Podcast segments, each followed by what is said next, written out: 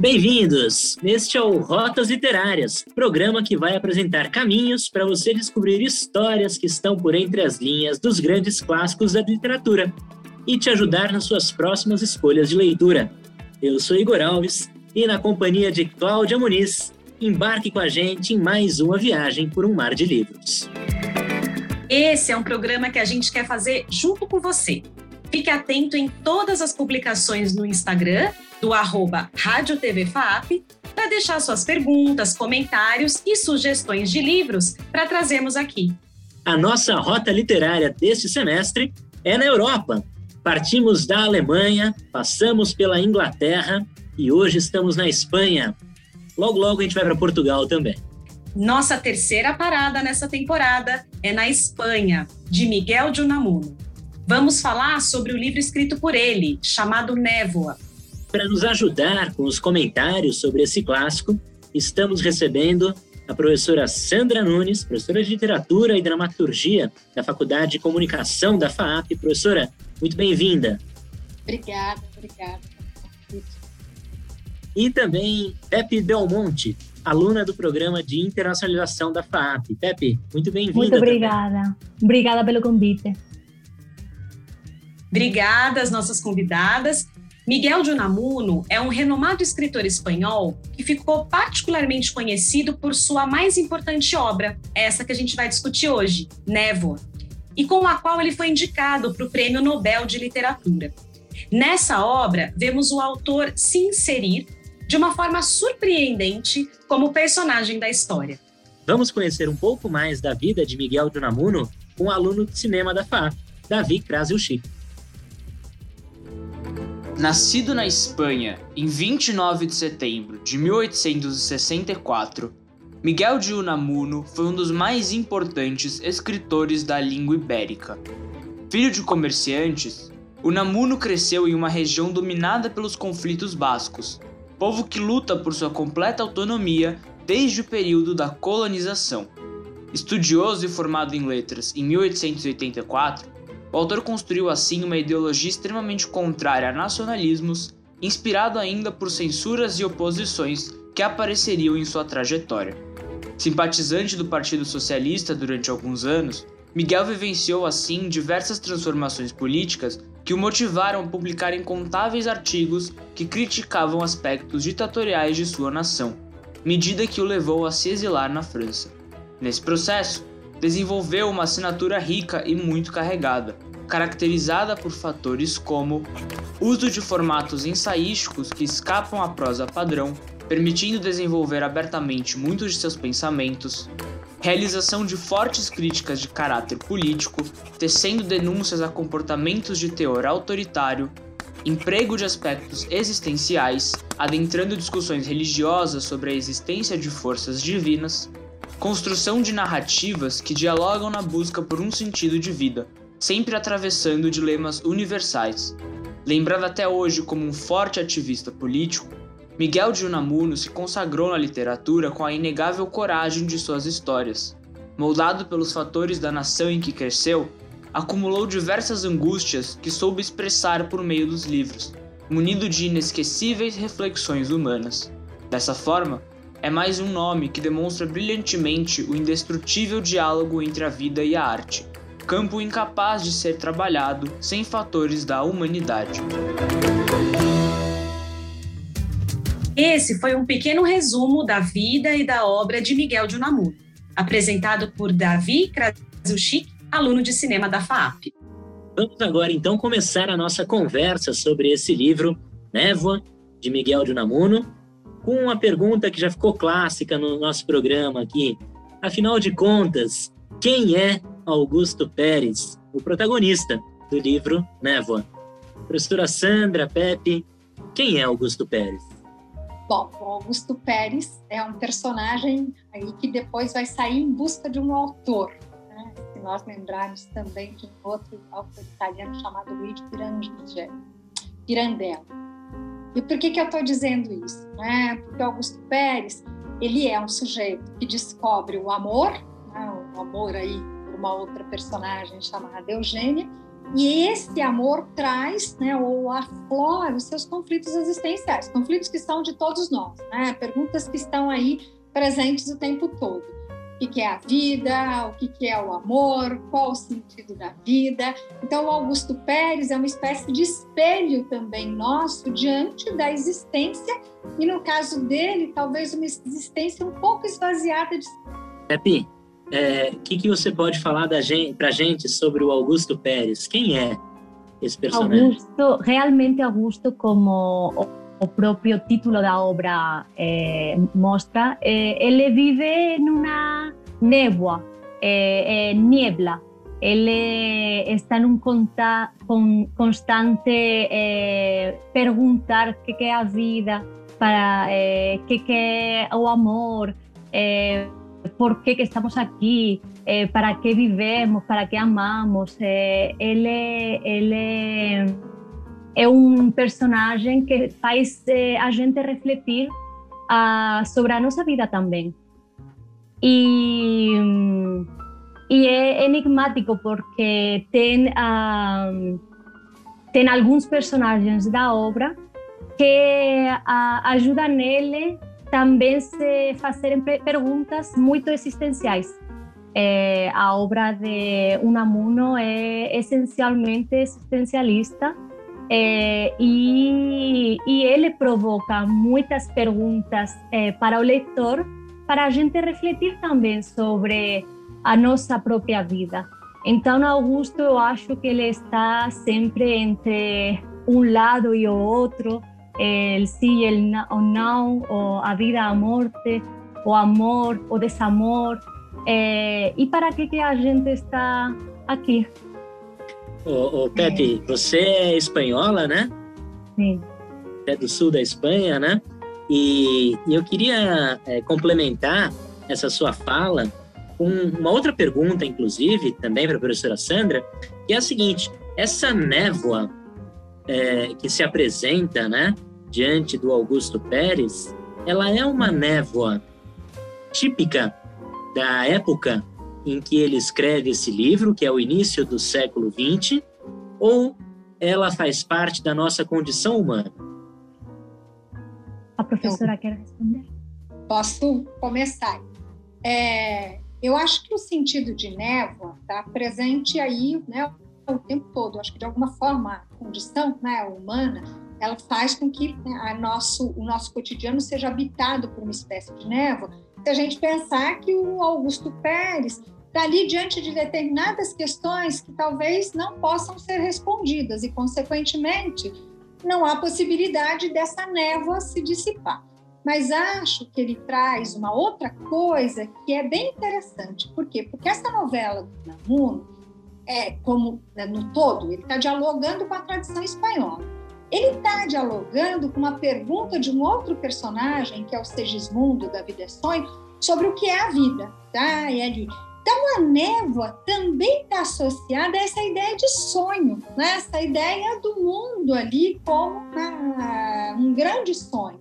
Quais são os limites entre a realidade e a ficção? Quais são os limites aí entre a realidade e o sonho? Que é essa pergunta que está na Vida é Sonho, que está, de alguma forma, também né, ali no, no inspirador, me parece, do Namuno, que é o Miguel de Cervantes, e que permanece. É lógico que o contexto que o Namuno se insere é um contexto extremamente conturbado. Né? Então, se nós pensarmos a Espanha no final do século, então a névoa também pode estar associada a isso. Né? Se nós pensarmos também que vai representar esse século uh, tão bem retratado pelo Goya nas pinturas negras, o que, que vai ser ali aquela Espanha vista na Europa como uma Espanha atrasada, que ao mesmo tempo é invadida ali por aqueles que vão levar a iluminação, que né, são a, a Napoleão, a realidade, né, o exército napoleônico. E o que isso vai representar? Uma tentativa de volta à monarquia. Então, de alguma forma, é um contexto que, por si só, também pode ser associado a essa ideia de névoa. Mas me parece que, acima de qualquer coisa, e eu acho que a Pepe uh, frisou isso, e a gente não pode esquecer, a obra do Namuno ela é uma obra filosófica. Né? Então, nesse sentido, me parece que ele está trazendo uma discussão que, acima de tudo, é filosófica. Histórica, mas antes, em primeiro plano, é, Pe é, Pepe, deixa eu aproveitar, porque assim, o Igor deu aquela pincelada pra gente, mas agora a gente ficou curioso. De que lugar da Espanha você é? Eu sou de uma região do sul da Espanha chamada Múrcia. É, está muito perto do Mediterrâneo e tem uma influência é, histórica é, muito interessante de, das três culturas, é, a a cultura cristã, a jude, judaica e a muçulmana. E é uma região maravilhosa, muito isolada, que eu recomendo visitar para todas as pessoas que, que eu conheço, com certeza. Incrível, porque na verdade eu também quero ver se você concorda com a professora Sandra, né? Quando ela faz essa aproximação e essa relação com o contexto histórico, político, em que o Miguel de Unamuno está escrevendo Névoa. Né? Então, a gente queria saber até é, das suas pesquisas, né, da sua vivência, se você também consegue perceber essa mesma relação. Sim, a geração do 98, eles estão num contexto de uma perda das colônias de ultramar, é, de uma perda da situação, política mais forte, a economia está péssima, é, estão tendo muitos conflitos, muitos problemas sociais, então eles estão vivendo numa situação hum, escura da, história é, da Espanha e a geração do 98, ele, ela se define por querer mostrar isso, por fazer uma crítica, às vezes um pouco pessimista, do que a sociedade espanhola está vivendo nessa, nesse momento, e até fazer uma exaltação um pouco de, do que a Espanha foi, do castelhano, inclusive o Namuno usa vocabulário um pouquinho mais antigo, querendo fazer esse, essa exaltação do castelhano, é, a diferença do modernismo que está é, nesse, que é contemporâneo da geração do 98, que eles falam sobre a, a, sobre coisas bonitas. Eles querem mostrar o lado bonito da vida, a, e a geração do 98 e Miguel de Unamuno, um, esta novela eu leria três, quatro, cinco vezes porque tem muitas coisas que aprender dela. É, ele, ele quer mostrar é, esse, essas críticas e, e com a, os personagens, ele quer mostrar também um cenário para o leitor se fazer perguntas eh, para o, leitor refletir. Esse lado filosófico de Unamuno, ele, ele foi reitor da universidade a mais antiga da Espanha e mais importante, e ele tinha também esse lado docente de ensinar, de formar, de querer que as pessoas eh, fossem sua melhor versão.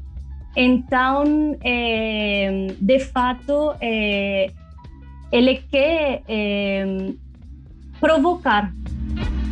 Ele quer provocar e, e, esse lado que a gente estava falando antes sobre será que era só uma coisa do contexto histórico, político ou também é uma coisa da natureza humana? Com certeza, desde as sociedades mais antigas do mundo sempre tivemos esses questionamentos. E, e, até agora, muitos desses questionamentos não têm resposta clara, né? Ah, é, é, da natureza humana, desde meu ponto de vista, se perguntar. É, mas esse contexto que a Espanha estava vivendo também ah, provocava que é, os questionamentos fossem mais fortes. Interessante, né? Quando a gente para para pensar é, como que um, um autor ele escreve algo num tempo bastante né, influenciado pelo seu próprio tempo, mas como isso repercute né, na, na própria existência humana. Né? É, eu, eu, queria trazer aqui agora uh, um pouco sobre a relação de outros personagens com Augusto Pérez. E eu queria começar com aquele que para mim é o favorito, que é o Orfeu. O cachorro do Augusto Pérez. É, professora Sandra, qual que é a importância desse personagem Orfeu é, na história?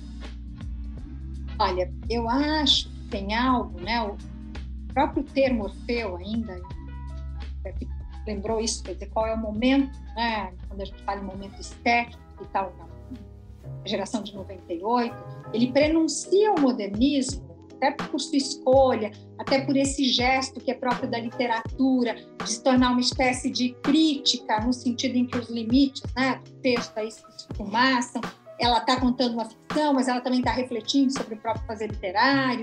Né? Mas a, o, Orfeu, ele é um signo também do, do, modernismo.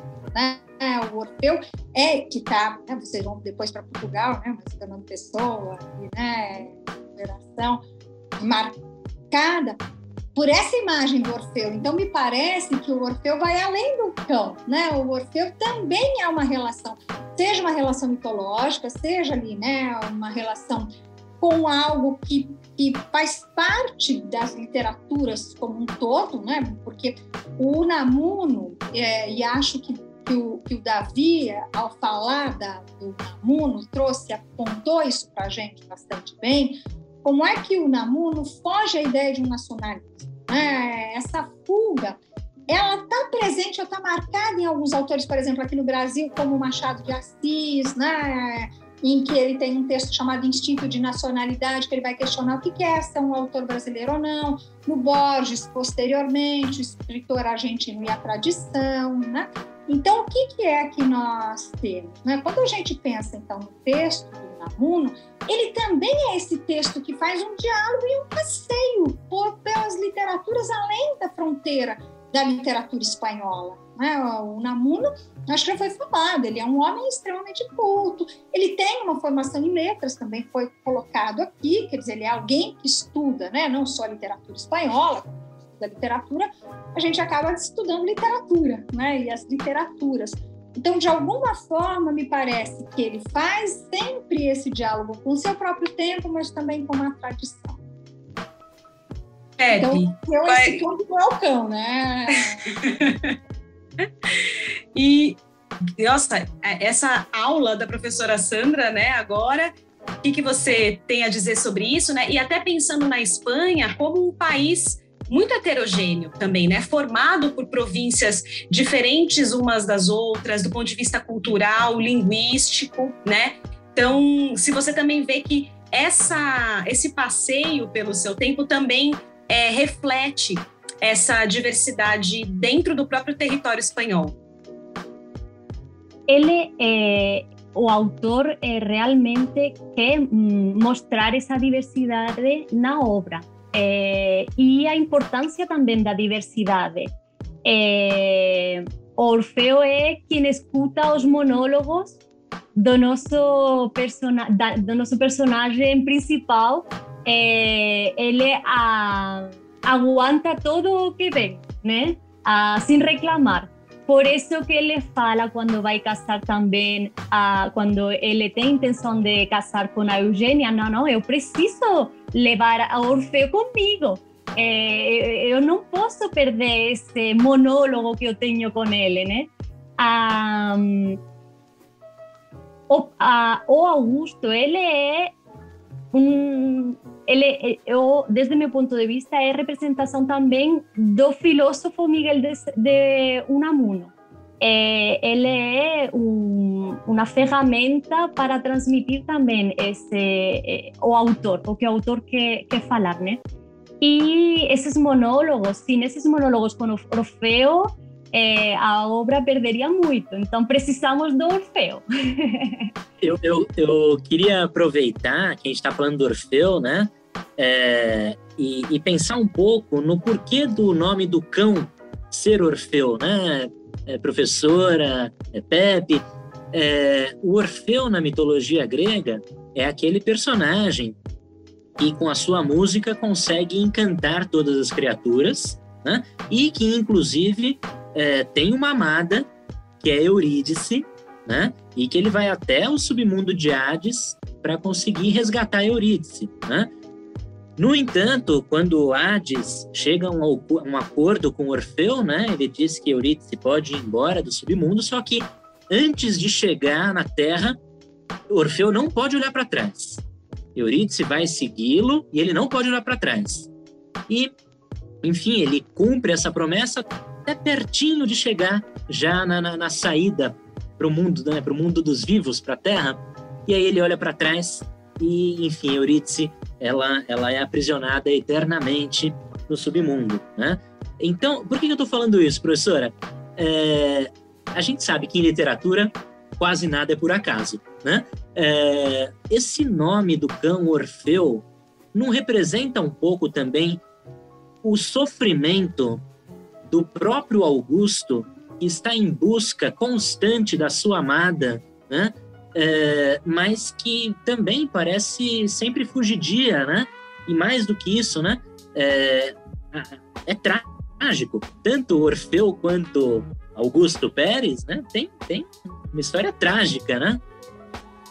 Ah, eu concordo com você. Eu acho que há um espelhamento ali dos personagens, assim como há uma espécie de espelhamento do Augusto com o autor, do Victor, né, que é outro personagem ali com o próprio autor. Eu acho que há sim, né? Tem a Eugênia, né? Ali não, o nome não está está relacionado com a Eurídice, né? Então você tem ali uma relação direta mas é isso, eu acho que você falou bem. Busca é essa? Né? De uma amada que vai se perder. Lógico que ela vai se perder para um outro em função do próprio contexto, né? Em função ali de que aquele amor é um amor dele, não é um amor correspondido, né? Um amor de que, que é muito uh, muito utópico, né? Um amor que está ali que que brota também de uma maneira questionável, né? Porque ele, ele tinha uma outra pessoa que não pertencia à mesma condição socioeconômica que ele, e que ele vai rejeitar, me parece, também por isso. Então ele tem algo que espelha assim esse Orfeu calado ali, como, ouvindo, né, os monólogos dele. E ele é essencial e nesse sentido me parece que ele lembra de novo aí uma espécie de relação, né? Essa essa musa também que faz que inspira o poeta né, a falar, a, a levar adiante, a, a, tecer a sua história. Então, eu acho. Assim, Pepe, você acha que o Miguel de Unamuno quis problematizar é, a condição feminina, o papel da mulher na sociedade espanhola daquele período, por meio da personagem da Eugênia? Você acha que ele tensiona, que ele mostra todas essas essas contradições e essas pressões que as mulheres também sofriam, né? Eu vou tentar interpretar assim como eu li é, a, a história com o olhar da Eugênia, né? A Eugênia é uma mulher que trabalha, é, que, que teoricamente pode sustentar sozinha com o que ganha como professora de piano, né? Ela tem um relacionamento com um personagem chamado Maurício. O Maurício, aparentemente, é ali o bom vivan, assim, não trabalha, não está muito afim de trabalhar também, não se esforça para procurar trabalho, né? Isso a incomoda, mas ela não quer desistir dessa relação. Ela mostra para ele que tudo bem se eles casarem, e viverem da renda dela até ele encontrar um emprego, né, um trabalho mas ele se incomoda demais, né? Ele não quer viver uma relação em que a mulher o sustenta. Uhum. E, por outro lado, ela sofre uma pressão da tia, principalmente, né, para que ela case logo. E o Augusto aparece como um personagem rico, fino, galã e disposto a casar com ela, inclusive fazendo uma proposta, né, de adquirir a hipoteca do apartamento deixado pelo pai de Eugênia. E ela se sente ofendida, né? Como assim? Ele vai me comprar? Ele vai comprar esse apartamento, mas ele vai estar tá me comprando por tabela, né? Então, é, eu acho é, é, todas essas tensões, essas pressões que a Eugênia sofre e vai mostrando na história, né? É, do meu ponto de vista, são. Acho que foi a forma do Miguel de Unamuno trazer essas questões para o enredo, né? O que, que você acha disso, Pepe? Concordo plenamente. Eu, ah, pelo contexto histórico, eh, na Primeira República já aparecia essa luta pela mulher por conquistas dos direitos. con la guerra civil, eh, después eh, con la dictadura, eh, esos derechos fueron recortados y ah, con la Segunda República y después la dictadura, teve de nuevo esos desequilibrios de derechos de igualdad y demás. él era un, era un hombre sabio, ele era um homem instruído e ele tinha eh, ele via essas coisas ele estava em contato com as pessoas que lutavam pelos direitos eh, e com certeza ele quer trazer para o leitor esse olhar de, de quais que são os roles eh, que a sociedade impõe para as mulheres em algumas situações, quais que são, qual, qual que pode ser inclusive a posição de uma mulher perante uma situação, porque a Eugênia ela vive um, o que que eu faço? Eu sigo o meu ideal é, que meu tio é, encoraja para seguir é, anarquista, liberal e demais, ou eu faço o que minha tia fala, que eu preciso casar bem e acabar com meus problemas. Mas o Maurício é minha pa paixão, o que, que eu faço? É, então, é, é um reflexo e uma provocação novamente a, a reflexão, a, a, a querer é, mostrar também diferentes caminhos ao leitor. É, a Eugênia, ela pode ser um modelo a seguir por leitoras, y también puede ser un modelo uh, para que um leitor homem reflita sobre qual é a situação que uma mulher é, vive nesse contexto. É, antes da gente começar a gravar, você inclusive trouxe uma lembrança muito bacana sobre a Eugênia, que é em relação ao sobrenome dela, Eugênia de Arco. É, conta pra gente o que, que você queria é, mostrar ao lembrar esse sobrenome? Eu acredito que a Eugênia ela é um pouco Juana de Arco. É, e o sobrenome Domingo de Arco é um, um é, o, o, autor queria fazer esse guinho, em espanhol falamos guinho, ah, porque ela está quebrando tabúes, ela está quebrando paradigmas, ela está indo em contra do que a sociedade marca. Ela quer mostrar, quer seguir o caminho dela, quer ser independente, não quer depender de um homem. ela é órfã. Por que, que ela precisaria sofrer mais, depender de um homem, entrar numa dinâmica tóxica? Por quê? Por que, que essa liberdade é coartada? Eh, y, y, de fato, ela tem que ser um pouquinho Joana de Arco, é Juana de Arco, porque a sociedade não facilita esse tipo de quebras de paradigma que até hoje a gente luta por, eh, por conseguir, eh, por conquistar. Eh, e isso eu acho que é também uma visão feminista do próprio autor que ajuda aos homens terem essa visão de cómo, de empatía, de criar, eh, refletir sobre o asunto. Olha, ela se sente assim porque na época as mulheres também não tinham um foro de debate onde colocar como que elas se sentiam quando a tia arranjava um casamento com um homem rico que ela não amava ou quando tinha que esconder um relacionamento extra, um, extra conjugal porque o homem que ela amava não era próprio para casar. É, e outra provocação muito rica é o tio. O tio, ele é, é ele é para abraçar ele e beijar ele enquanto você está é, lendo o livro, porque ele tem uma empatia, tem um, um, um querer compreender a situação que ela vive, e ajudar ele a sair disso. Mas ao mesmo tempo ele está num casamento com a tia que é mais conservadora, né?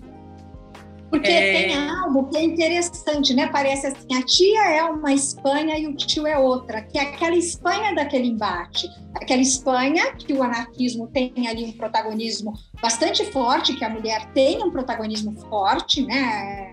E, e mas ela também está num contexto que é esse, de uma Espanha conservadora, quer dizer, que não é só a Espanha, na realidade, do momento que ainda é bastante conservador, e ela quer romper, né? Você trouxe bem essa relação com a com a Joana Dark, ela quer inverter os papéis. Por que ela não pode sustentar o Maurício? Ela gosta dele. Qual o problema, né? Se ela tem ali, vamos ver, por que precisa ser o contrário? E ao mesmo tempo o contrário seria levá-la a uma infelicidade. O que é maravilhoso é que ela opta pela felicidade, né? Ela opta ali pela liberdade.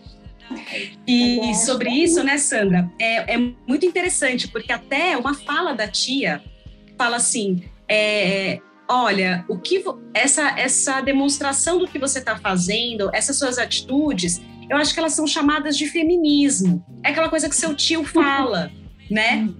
Aí ela fala assim, olha, se é, se é feminismo eu não sei, mas como a Pepe falou, eu tô acreditando nisso, eu tô querendo, né, lutar por esse relacionamento. Eu sei que é, o Maurício não tem um emprego, mas eu gosto dele. Aí a tia fala: Mas amor é coisa de livro.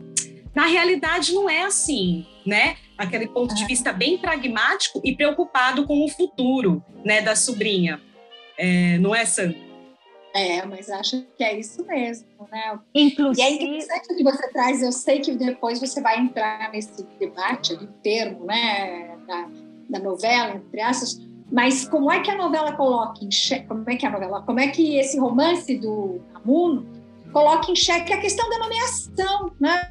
Porque ela diz, eu não sei, mas o que eu o que eu estou primando é exatamente pelo meu, pela minha liberdade de escolha, né? O que eu estou querendo é isso, né? O que eu estou querendo é uma ruptura. E o que a tia vai falar, não, é, mas tudo isso não faz sentido, né? Coisa de livro, coisa dos romances, né? Do 19 também.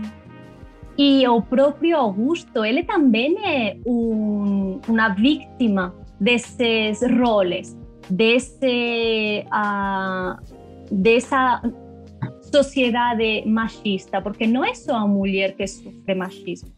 Ele também tem na cabeça dele que a mãe colocou toda vida que quando a mãe morrer, ele tinha que casar e ele tinha que casar bem e ele tinha que ser um marido tal, tal, tal, tal. Ele não teve muita liberdade eh, para pensar antes eh, que homem que ele queria ser, eh, com quem que ele queria casar, o que, que ele gostava. Ele não sabia nem sequer o que ele gostava.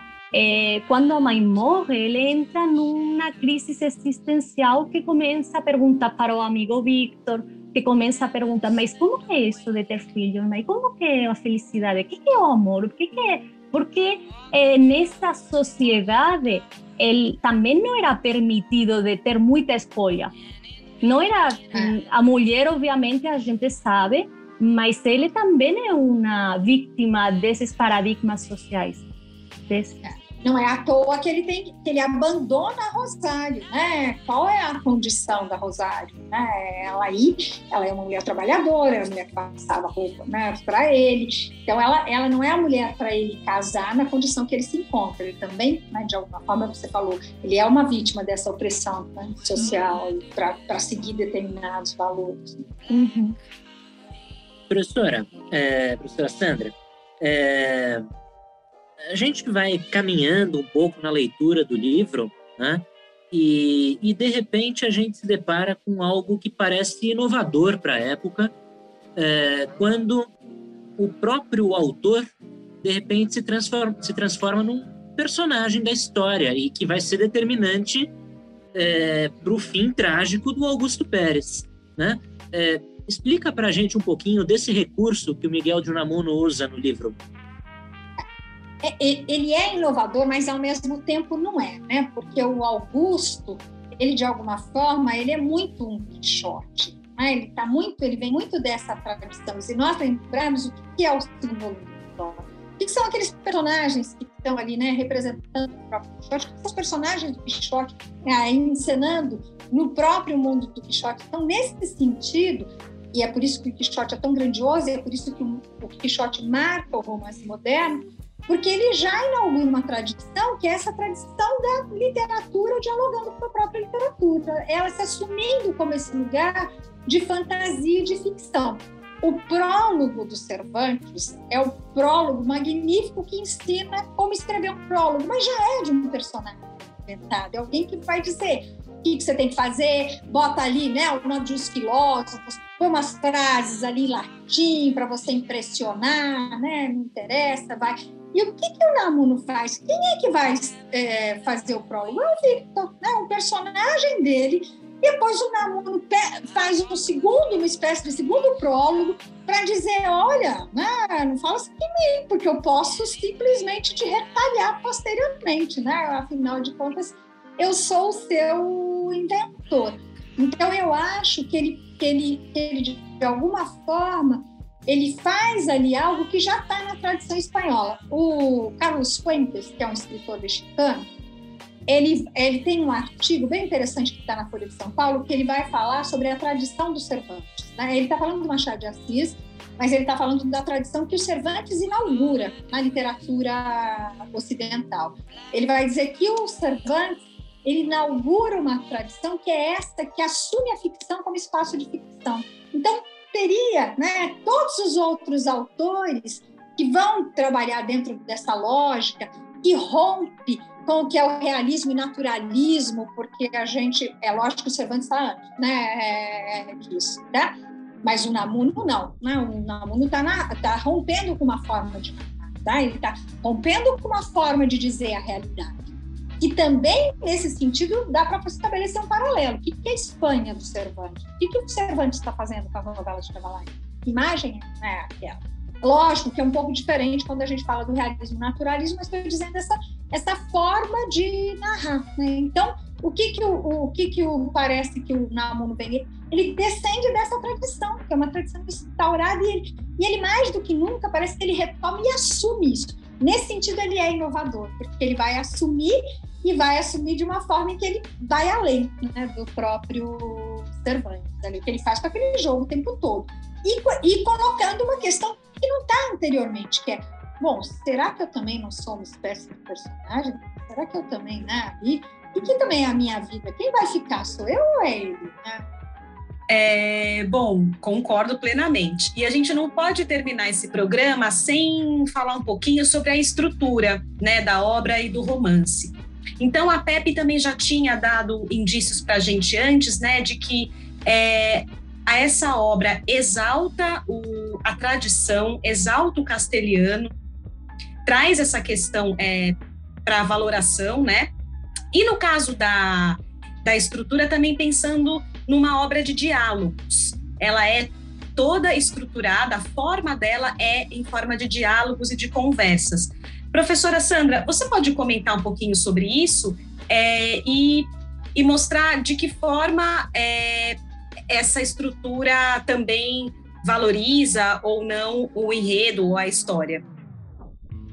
Eu acho que assim, né, se nós quisermos, né, não sei se é por aí que você estava perguntando quando você falou de estrutura, mas se nós quisermos classificá-la dentro daquela grande classificação dos gêneros literários, na épica, então, né, ali o conto, novela, o romance, ou os gêneros literários pensando épica, dramática e lírica, os diálogos estão para o território da dramática. Né? O que nós não podemos esquecer é que o que vai definir, e aí o romantismo já, já faz isso, que vai definir a modernidade estética é uma ruptura, né? uma ruptura ali das fronteiras.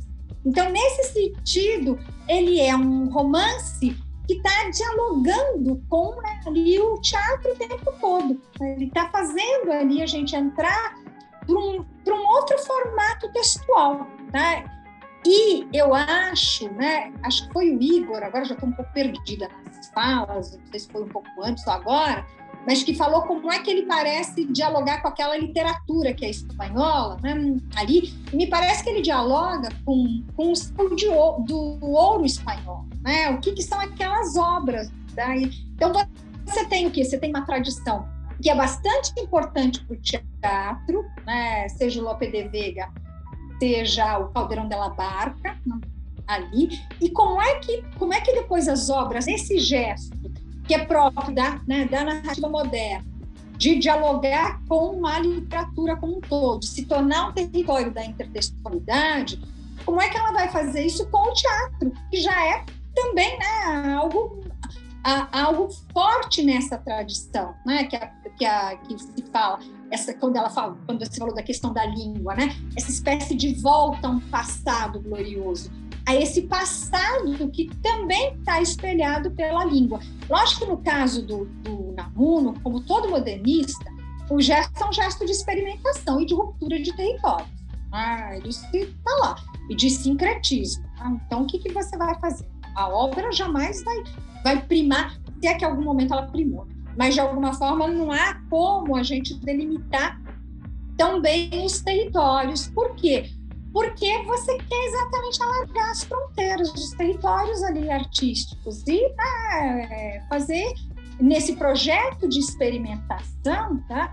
experimentar né, ali um outro gênero dentro da, dos próprios gêneros literários, tá? Como é que você trazer ali para é, é lógico que a literatura e a filosofia sempre estiveram bastante elas vão trazer questões eminentemente humanas ah, o tempo inteiro.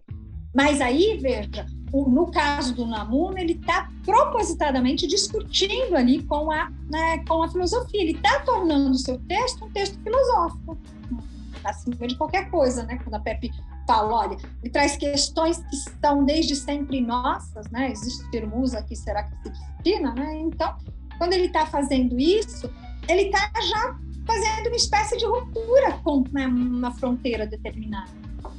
Pepe, aproveitando essa fala da professora Sandra, no prefácio, é, o Miguel de Unamuno vai discutir muitas e muitas vezes né, se o livro dele é ou não uma novela. Né? E eis que então ele cria um título né, é, que ele chama de Nibola, né? uma Niola. É, o que você acha que ele quis dizer com isso? Ele, eu acho que ele quis dizer que ele não, também não sabia eh, o que ele estava, eh, não sabia definir é, é, um texto filosófico, puramente filosófico, é um texto hum, literário, novela, fictícia e, e já entre os dois, entre duas águas. É, e daí surgiu a Nibola como esse, essa conjunção dos dois gêneros. É, oso, eu me, é, é, esse diálogo, esse como ele apresenta eh, os personagens também me lembra um pouquinho a, a como os filósofos gregos eh, dialogavam com seus discípulos, com seus ele, é, então, realmente, não é nenhuma coisa nem a outra, é uma nibola que ele criou com essa genialidade e que hoje podemos desfrutar.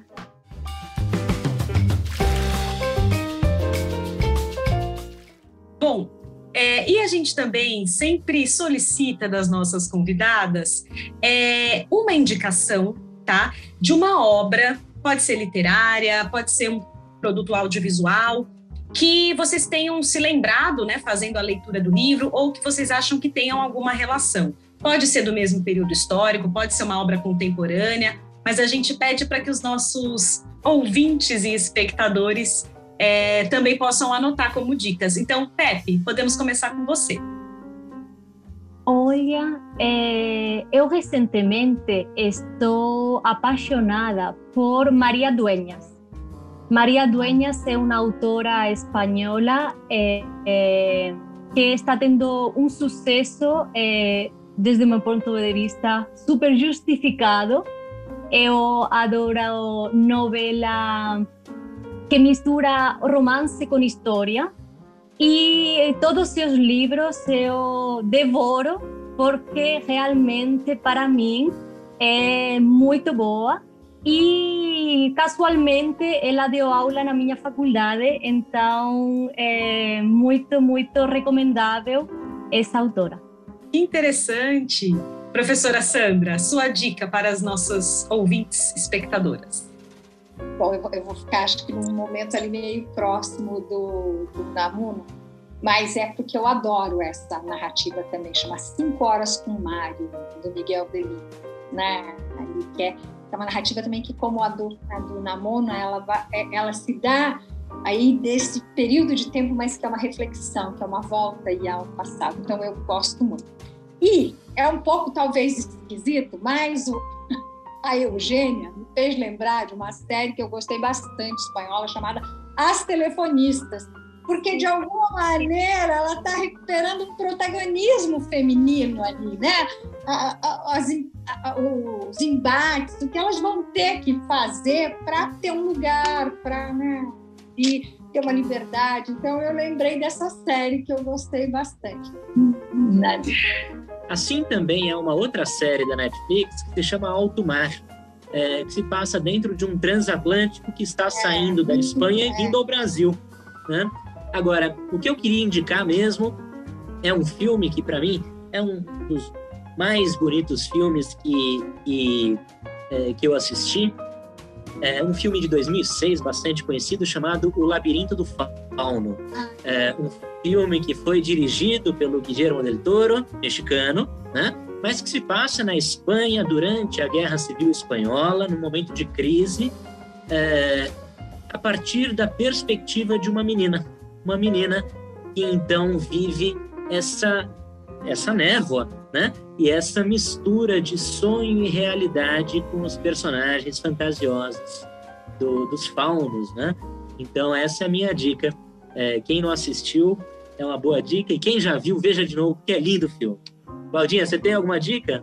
Olha, eu quero dizer que não tem graça nenhuma, porque eu ia, também ia indicar o Labirinto do Fauno. Mas, só uma brincadeira, é o meu filme preferido de todos, é meu filme preferido. É, eu fiquei muito feliz, assim, e, e, fui lembrando do filme a todo momento, porque se passa num período histórico é, próximo também, né? No contexto da Guerra Civil Espanhola, no contexto do, da do ápice também, né, da chegada do franquismo, é, e além dos aspectos que o Igor levantou, tem a questão da mitologia que está presente na, na, história, assim como da, na névoa. É, e tem também a questão da mulher, porque a menina, ela também vê a mãe sofrer, ela, ela vê a mãe sofrendo violência do pai, a mãe é, doente, acamada, e ela tentando buscar soluções que sejam místicas, fantasiosas, para atenuar, né, ou para acabar com o sofrimento da mãe. É, então, eu acho que essa questão, dessa temática do papel da mulher, também da condição feminina, ela está presente, inclusive, no Labirinto do Fauno. E é uma história riquíssima, né? Porque a gente vê justamente a história da perspectiva, né, com o olhar da criança, que é um olhar é, da ingenuidade, mas também da pureza, da sensibilidade. Então, é realmente é, um filme e uma história muito bonita. Então, Igor, indicamos o mesmo. Não, Claudinha, muito bom. Bom, eu quero agradecer imensamente aqui a professora Sandra Nunes. Professora, muito obrigado pela participação. Eu que agradeço de novo, adoro falar de literatura, né? então eu fico sempre muito empolgada. Está convidada para participar de novo. Muito, muito, muito obrigada, obrigada mesmo pela lembrança. E também agradecer a nossa aluna Pepe Belmonte, do programa de internacionalização da FAP. Muito obrigado, viu, Pepe? Eu que agradeço e, e, e foi muito gostoso este bate-papo. Foi gostoso também poder usar o português que eu aprendi com os magníficos professores da FAP, porque quando cheguei não sabia nada de português.